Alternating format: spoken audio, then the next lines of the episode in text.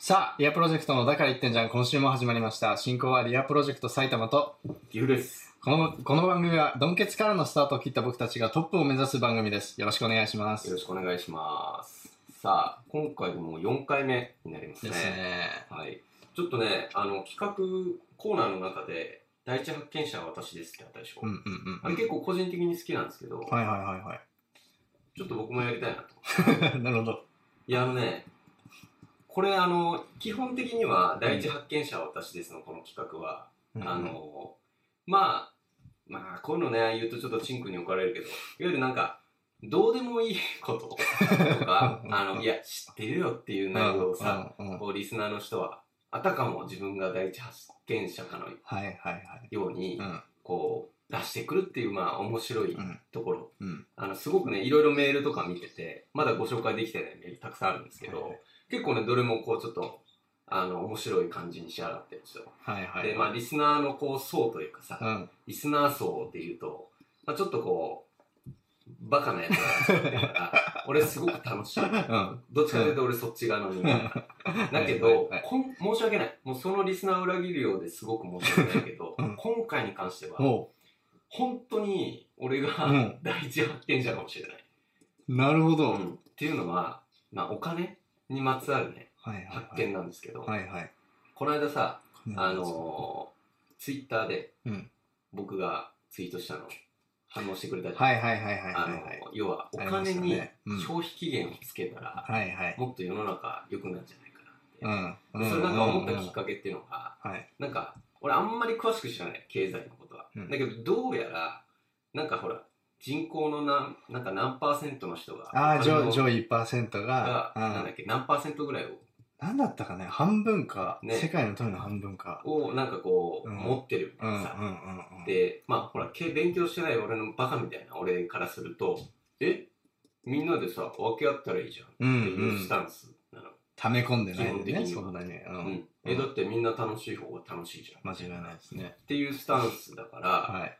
なんで溜め込んじゃうんだろうって思った時に、うんうだかんらお金に消費期限がないから、うん。基本的にやっぱり2年後も3年後も10年後も50年後も、やっぱり安心材料として取っときたいなって思うのが、うん。まあ、人間の差がだし、はいはいはいはい。溜め込むっていう思考自体は、うん。まあ、いろんな事態の時に自分が困らないようにするために、うん。まあいいじゃんって思うんだけど、はいはいは現にそれでこう問題も出てるわけじゃん。飢餓とかさ、うん貧困とかさ、困ね。はいはい。あるから、だったら、消費期限つけちゃえば、うん。みんな使うじゃん。例えばさ切れちゃう前にね。そうそう。んあ、これがね、基本的に、まあどういうことかって具体的に言うとさ、うん。例えば給料もらえます。はいはい。で、例えばこれがじゃあ、えーこの6月の給料は、えー6月中に使わないと執行する。お金が紙切れになる。使えなくなると。なったら、はい。えっ、と、まずお金をまず使うようになるでしょ。うん。うん。で、最初のフェーズはきっと無駄遣いが多いと思う。はいはいはい。使わなきゃって言って慌ててね。だんだんうん。分かってくる。はいはいはいはい。そんなにいらないなってなってくる。そんなに物ってたくさん買わなくてもいいなってうんうんなってきたり。うん。で、例えばほら、えー主婦の方とか、えーお母さんがさ、頑張ってさ、安いスーパーで、うん。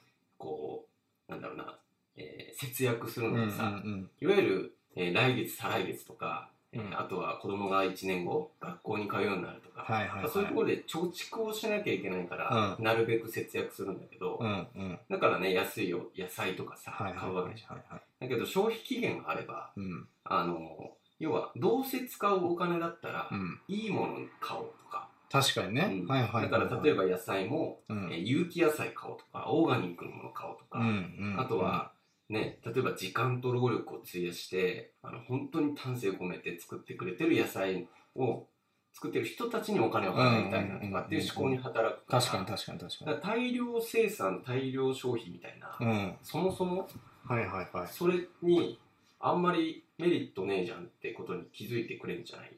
なるほどなるほどなるほど。って考えたら、はいはいはなんで今までみんなやってこなかったお金消費期限をつけなかったのかってことね。なるほどね。そしたらさ、あの、要は月にね、うんどれぐらい稼いでるかみたいなことはいはいはいの差って、うんもちろんあるよ。うん。だけど、要は、どれぐらい買えるかみたいなところの差はあるけどさ、月に30万もらってる人と10万もらってる人。だけど、個人が必要な生活、要はその人が理想とする生活じゃなくて。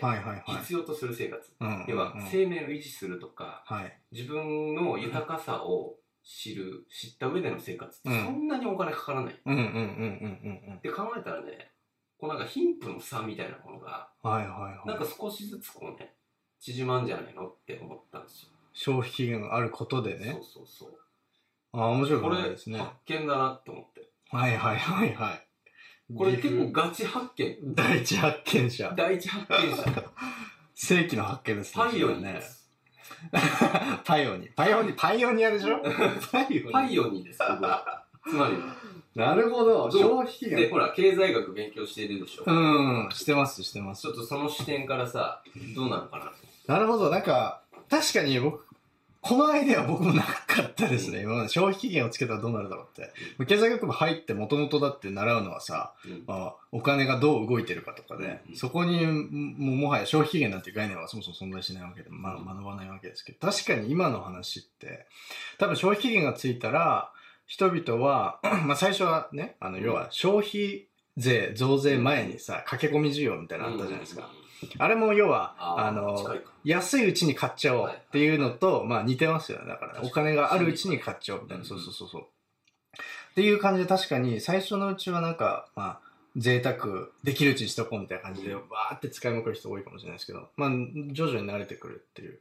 で確かに慣れてきた時に、その、まあ、最低限生活できるだけのお金の出費にとど、まあ、とどめるっていうのは、はいなんか、ミニマルリビングコストっていう考え方があって、よくなんかこう、旅をしながら生活してる人とかが、は要はミニマルリビングコストを計算してからうん。旅に出るんですよ。はい。そうするとなんか、あ、じゃあ、月にいくらだけ稼いでれば、うん。とりあえず生き残れると。海外にそれ計算したことある？のミニマムライフコストとかあ、そうそうそうそう、それ、うん、そうそうそう、ミニマムライフコスト、そうそうそうそう。っていうところにじゃあ落ち着いていくのかなってはい。確かに思いますね。まあでもまあなんか、経済学の視点で見ると、まあなんか経済学って残酷だから話しててすごい罪悪感はあいや、るし。いいよ、いいよ。なんかね、多分、おそらく単純に消費、あ消費期限がつくって考えたら確かにそういうふうに落ち着くんですけど、世の中の特にその上位1%、はいはい。世の中の富の50%を蓄積してる人たちって、うん労働した対価として稼いだお金だけじゃなくて、はい所有していることによるうん。不動産持ってたりとかね、はいはでそれが不動産の、まあ、土地の地価が上がった時に売ったりしていわゆる運用をして資産形成をしてる人はいはい。が多いからもしだからその最終的に貧困とかを解決するために要はその上位1%の人が持ってるお金が下の方の人に流れてきたらいいなっていう考え方で言うと、まあ、ここの人たち、1%の人たちの行動が変わらなきゃいけないじゃないですか。ただ、彼らのお金の稼ぎ方の中心は、運用によるものだから、うん例えば株買ったりとか、不動産買ったり、土地買ったりとか。だから、この消費期限がついたまあ現金、お金、資産をどういうふうに運用するかっていうのを考えないと多分、最終的な、まあ、結論まで持っていけなくて。で、あのー国債ってあるじゃないですか。はい。あれもまあ資産の一種ですよね。うん株とは違って、まあ国が発行している、まあ国の借金みたいな感じ。はいで、あの、国が借金してる分を徐々にこう返済してくるわけですね。うん国国債持ってる人に対して。で、国債にもやっぱり価格があって、えこれって、あの、どういう考え方かって、国債ってやっぱ有効期限があるんですよね。えうん5年とか、まあ、10年国債とか、それで、あの、そうそうそう、返済が終わりますみたいな。はいはい。で、これ資産だから運用されてるわけですよ。うん。だから僕が例えばじゃあ国債持ってて国から返済を受けてますと。だからまあお金が入ってくるわけですよね。はいはい。何もしなくても。でもこれ売ろうと思ったら売れるんですよ。市場があるから、金融市場を通して。で、その時のその国債の価値の付け方、運用する時にいくらで売れるかっていうのは、その残り残存期間が何年あるかみたいなところ。え、ちょっと待って。あのー、ちなみに、はいはいは今もう多分3分、4分ぐらい喋ってる。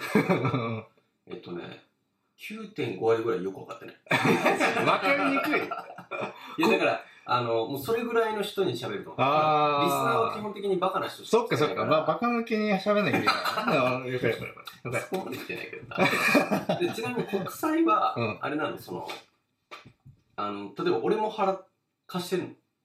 自分持ってなきゃ基本的には貸してない。え、ちょっと待って、それを知らない？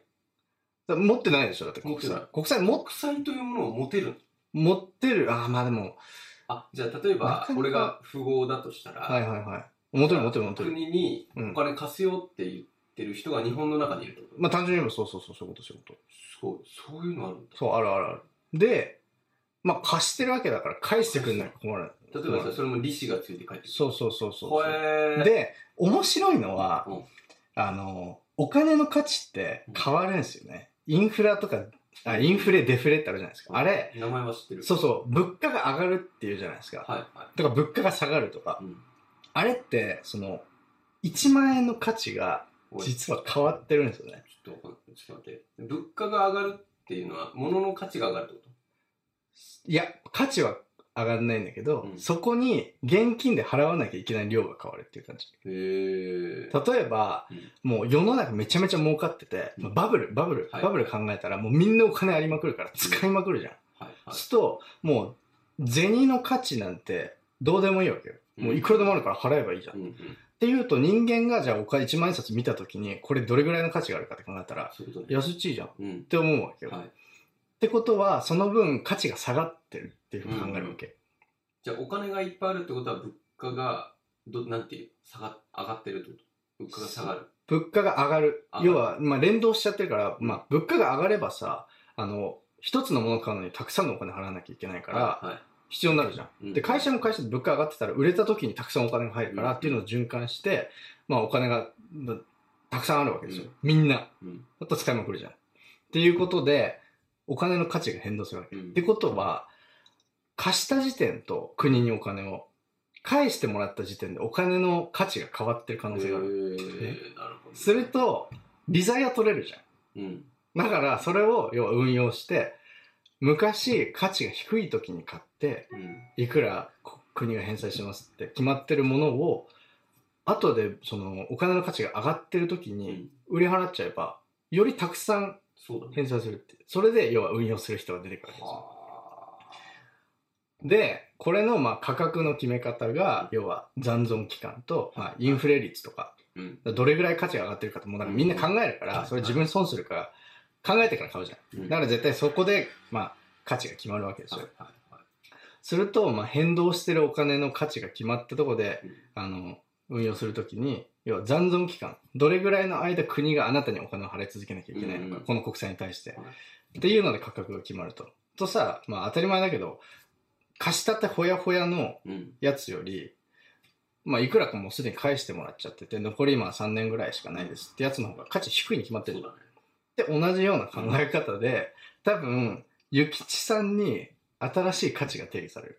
はいはいはい。例えば、お金稼いで、じゃあ、あの、おしゃお金稼いでから、じゃあ5年で使い切らないと、うんまあ、執行しの消費期限5年うん。だとしたら、マックス残り5年のお金の方が、残り1年の諭吉さんようりん価値高いじゃん。そうだねずっと使えるわけだから。まあ、5年先になっても。うんっていう視点から、多分それが取引される。うんなるほどねだから残り5年の諭吉ですよっていう人そうそうそうそう。市場に出てくるってそう。で、例えば俺さ、今稼いでお金をね、たくさん稼いだとする。リッチになって。で、だけど、貯めときたいって思ったら、5年、消費期限5年切れる前に、また新しい5年の残存期間がある貨幣を他の人から買えばいいわけ。で、もちろんその時は、価値がそれは5年、新しいお金の方が価値が高いから、うん。じゃあ、あの、じゃあ、残り5年ある1万円を、私今、残り1年の1万円 5, 5枚持ってるから、それで交換してくんないみたいになって、結局、こう、変換されていくっていうか、なるほどね。多分だから、諭吉さんに5パターンのうん。価値がうんうん。出てきて、でさ、そんなのさ、パッと見でわかんないじゃん。紙幣に書いてないから。うん。だからそれを管理するために、何かしらシステムを作らなきゃいけないってなって、そのための手間もかかるしうん、コストもかかるし。まあそうなった時代にはきっと紙幣はなくなるなくなるね。そうそうそうそう。だから、なんかあのポイントみたいなさとかそうそうそう、仮想通貨とかそうそう使うそうそうやつになる。デジタルの方そうが管そうそう理しやすいそう。そうすると、同じ仮想通貨にの中に、ありとあらゆる、あの、1、1、例えば1万円の仮想通貨があったとしたら、うんその中に額面は1万円でも、実質的な価値が低かったり高かったりするのがめちゃめちゃある。で、それで結局、あの、資産家は運用するから、うんうん。だったらじゃあ今のうちにめちゃめちゃ稼いで、うん。で、5年切れる時に新しいのにたくさん払って買い替えればいいやみたいになって、うんだからもうその分、今の時点でめちゃめちゃ稼がなきゃいけないから多分もっとお金に固執するみたいな。ああマジで。っていう可能性は、まあ、経済学の冷酷さからいくとあり得るかなるなと。ほどねそちなみにさその譲渡ってその交換みたいなう。はいはいはい。個人間とか組織間での、うん。そういうポイントの交換が認められないっていうああ、そしたらもう大パニックでしょうね。うんあの、多分一番問題になるのは、今持ってるお金に残存期間、要はうん消費期限を適用するのかってところで。まあ、まあ多分通んないでしょうね、そういう。そうなると働かないと生きていけないだってなるなるなる。だから例えば老後のさ、はさ、はい老後2000円資産がないと、うんね、年金もダメだし生き残れないよって言った時に、じゃあ、働き続けるのっていう話になってきちゃったりとか。じゃあそうかそう。安易にはいかない愛にはいかない。で、絶対文句言う人たちがいる。で、その上位1%の人たちが、めちゃくちゃ本気出してくるありえないからとか言って、で、要はその消費期限をつけようとしてる政治家に対抗する政治家に政治資金を提供なする。るほどねいやーお金って便利だけどさ便利だけどめちゃくちゃすですよごく複雑ね。にするよねそう。物みんなもう得しすることしか頭にないから。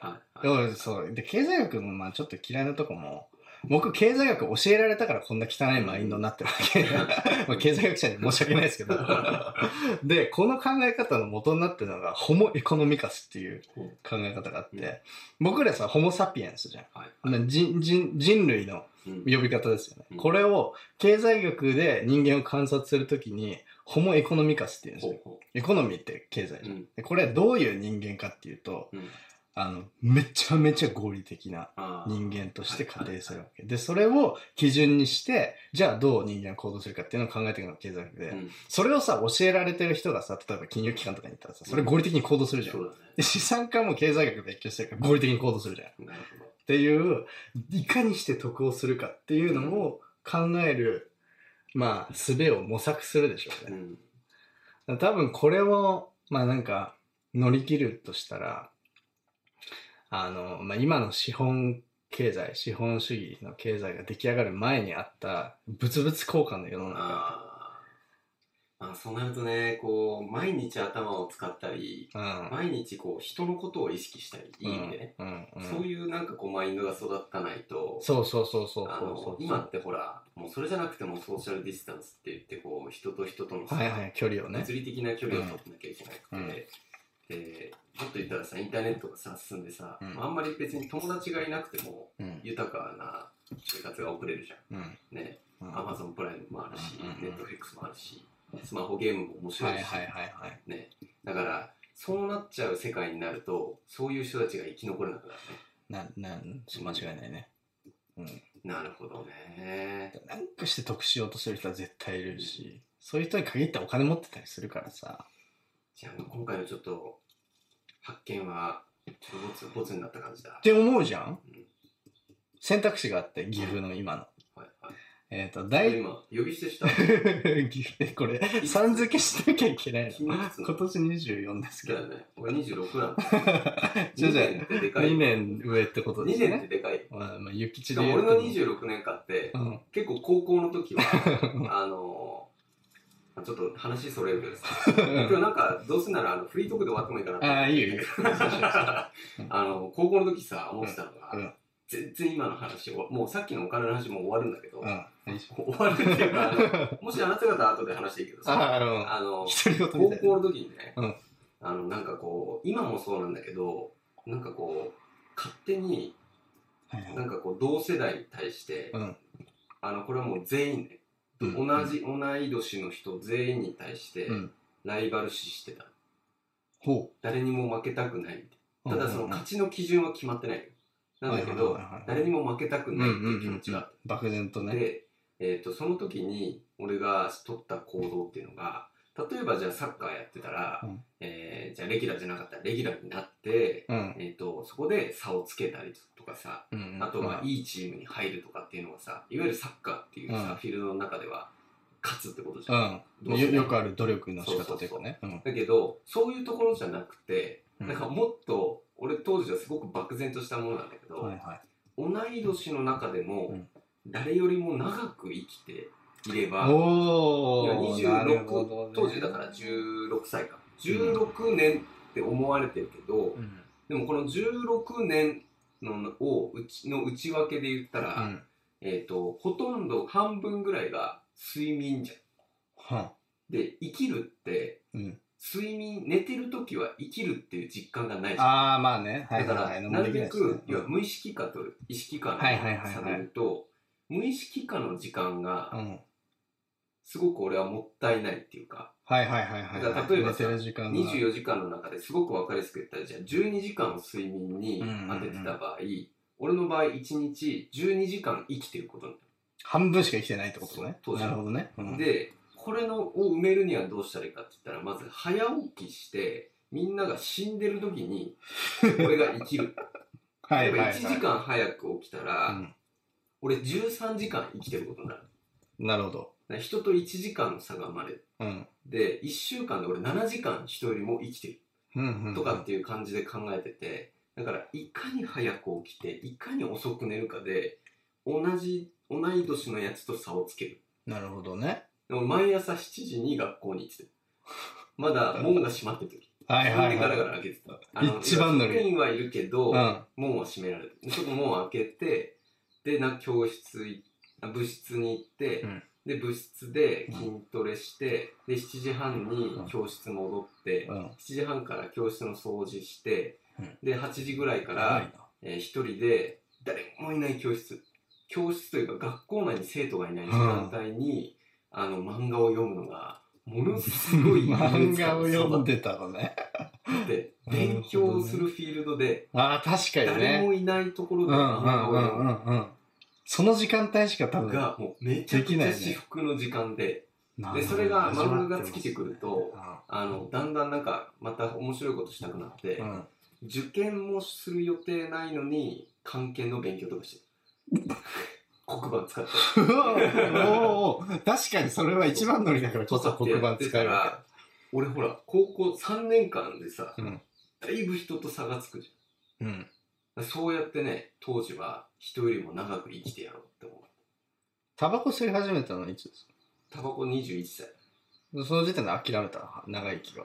いやで長く生きるということを、うん。今度数字で捉えなくなってきああ、悟りを開いたみたいな言い方たいやしてる。だから例えばあの要は、えー、と生きるって感じれる時っていうのは、うん。あのまあ2パターンあるけどね。要は絶望を感じた時もそうだし、うんうんうん。あとはいわゆるねその、えー、とこの自分のこのバロメーターみたいなのがあって、うん。感情とか、うん。要は何か新しいものを得る時って、うん。まあいいも悪いも、うん感情がうん。ブワンってブレるの要は落ち込むとか、あとはこう興奮したり豊かさを感じて充実してるってこうふわんふわんってこう振られる時に、うん。俺はすごくこう生きてると感じる、はいはいはいはいはい。だから、えー、と例えばすごく何かが成功して嬉しいって思う時もそうだし、逆にものすごい痛い失敗をして、うわーって落ち込む時もブワンって触れるわけで、うん。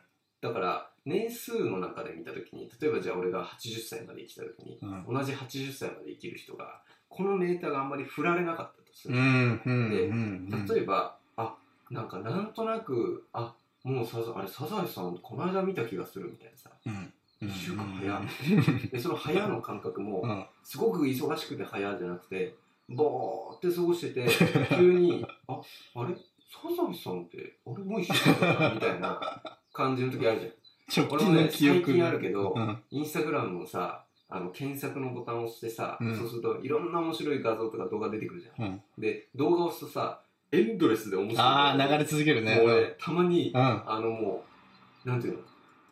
もうなんか廃人になったようにひたすらその動画でわかるわかるわかだらる。だらだらだら1時間ぐらい見れる時あるあるでね。そうなってくるとあのこのバロメーターが触れないじゃんうん。このメモリがさ、うんバンバンって。で、そうな、そういうふうに生きてきた80年と、えー例えば、俺がもういろんなことしてブワンブワン振られてきた80年で言ったら、うん全然差がつくわけじゃんうんうん数値でしたら例えば俺がえっ、とじゃあ2万だとするじゃん基準はよくわかんない。何かバロメーター充実感っいいうのがはいはいはい。2万で。うん。でもその人はじゃあ1万だとするじゃん。うん。でこの1万の差があるじゃん。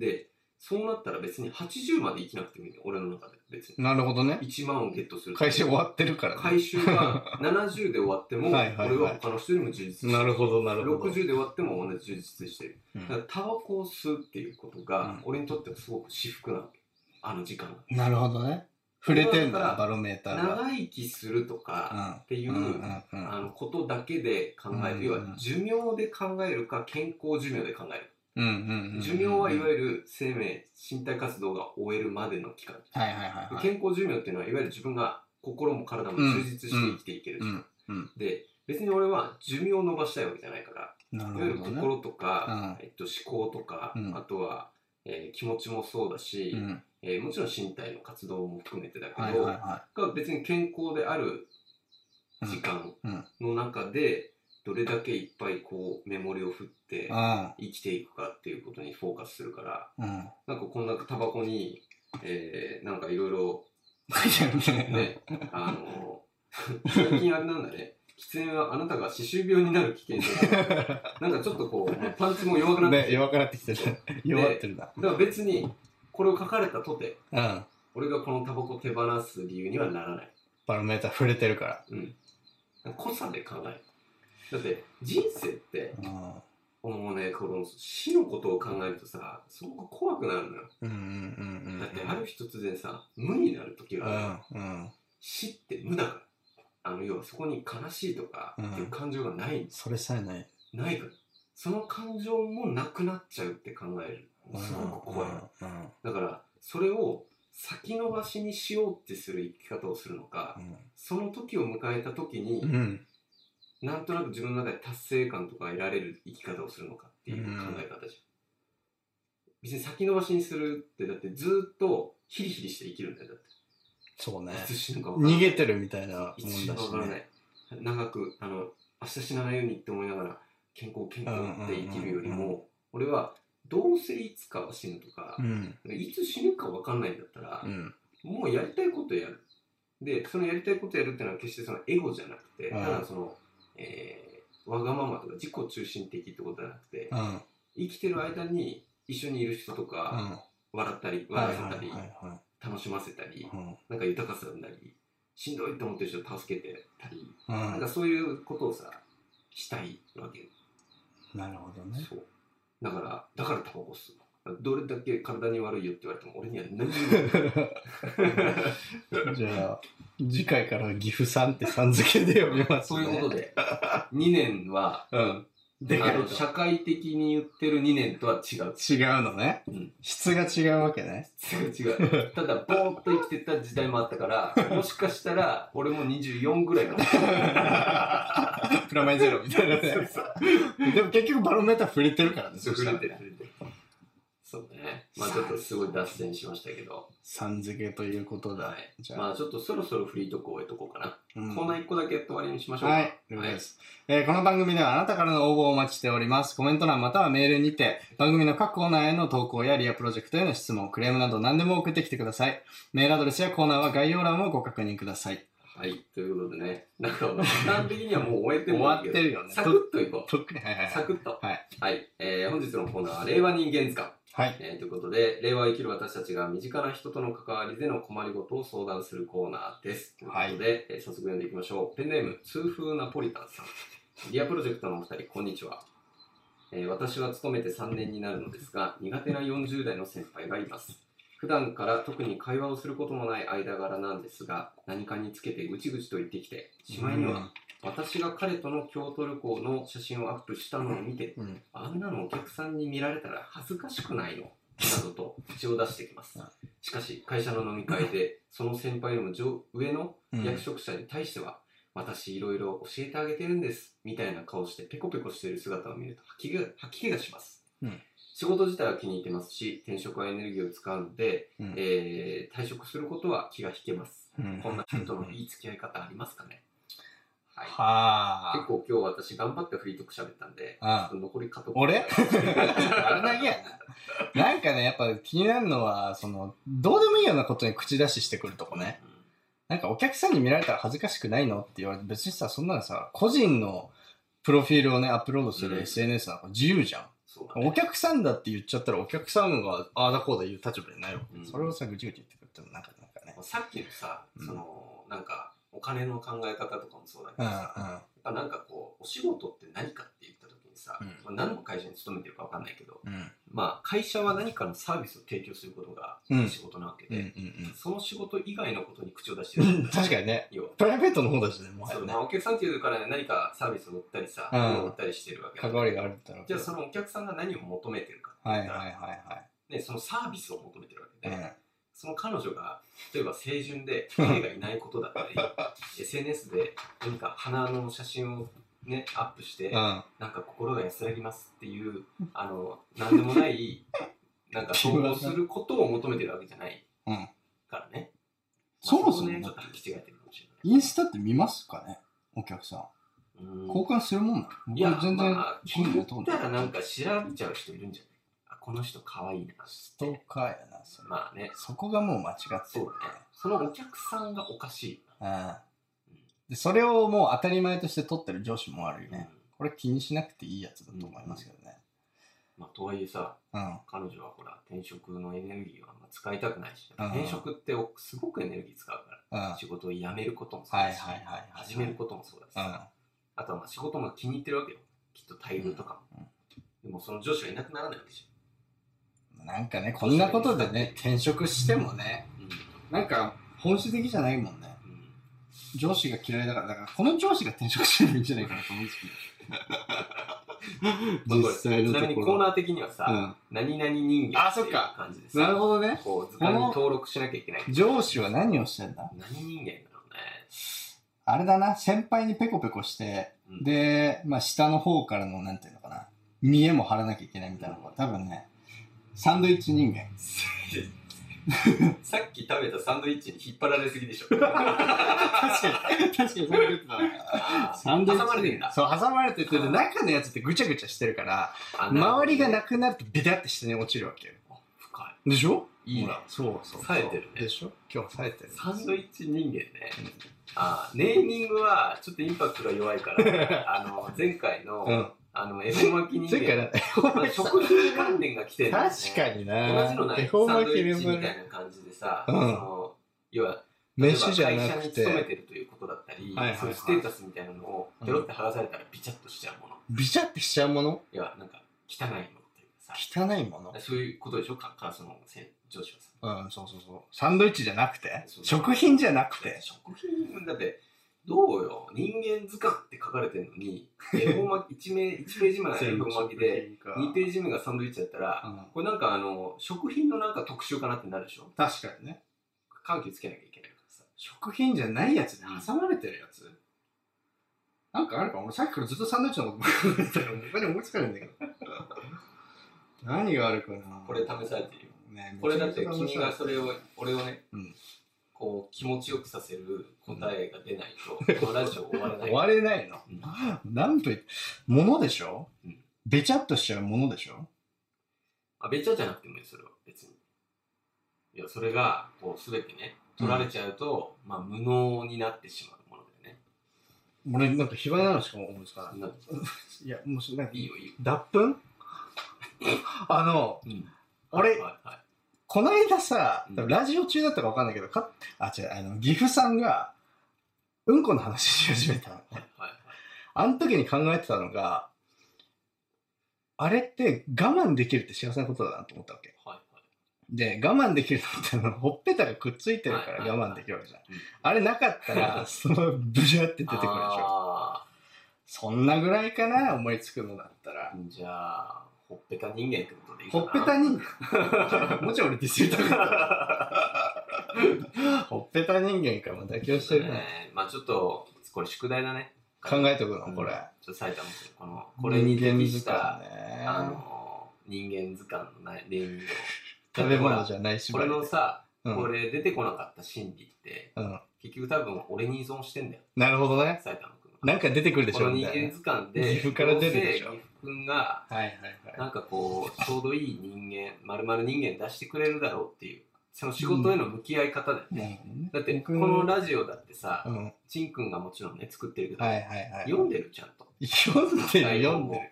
読んでる読んでる。俺読み込んで、うん。書き込んでるからちゃんと。こういう話しようかな。やっねぱそこの仕事の向き合い方だよね。やっぱりね、仕事のクオリティって、間あの、パフォーマンス発揮してる以外の時間でどれだけそこに時間を費やせるか違いないですね。うん、ちょっとそれも踏まえて、ちょっと次回、はあの、いいネーミング、いはい。あの、よろしくお願いします。反省しときます。はい、ということでね、えーあっという間にエンディングの時間とはい。あーまあ、今日フリートークね、長かったんでね。ね。まあでも、あの、すごい勉強になりました。ありがとうございます。お疲れ様でした。今後ね、ちょっとフリートークでね、なんかこう、いろいろ勉強できたらいいなと思って。うんうんうん。加藤君英語できるでしょ？あうん。なんかちょっとワン、俺、こう、毎回のラジオの冒頭で英語学びたいなと思ってて。英語を学びたいはいはいはいはいちょっと2分ぐらいで。2分ねでさ、こうラジオ重ねるごとに俺が英語ができるようになってくる。なるほどいいよ。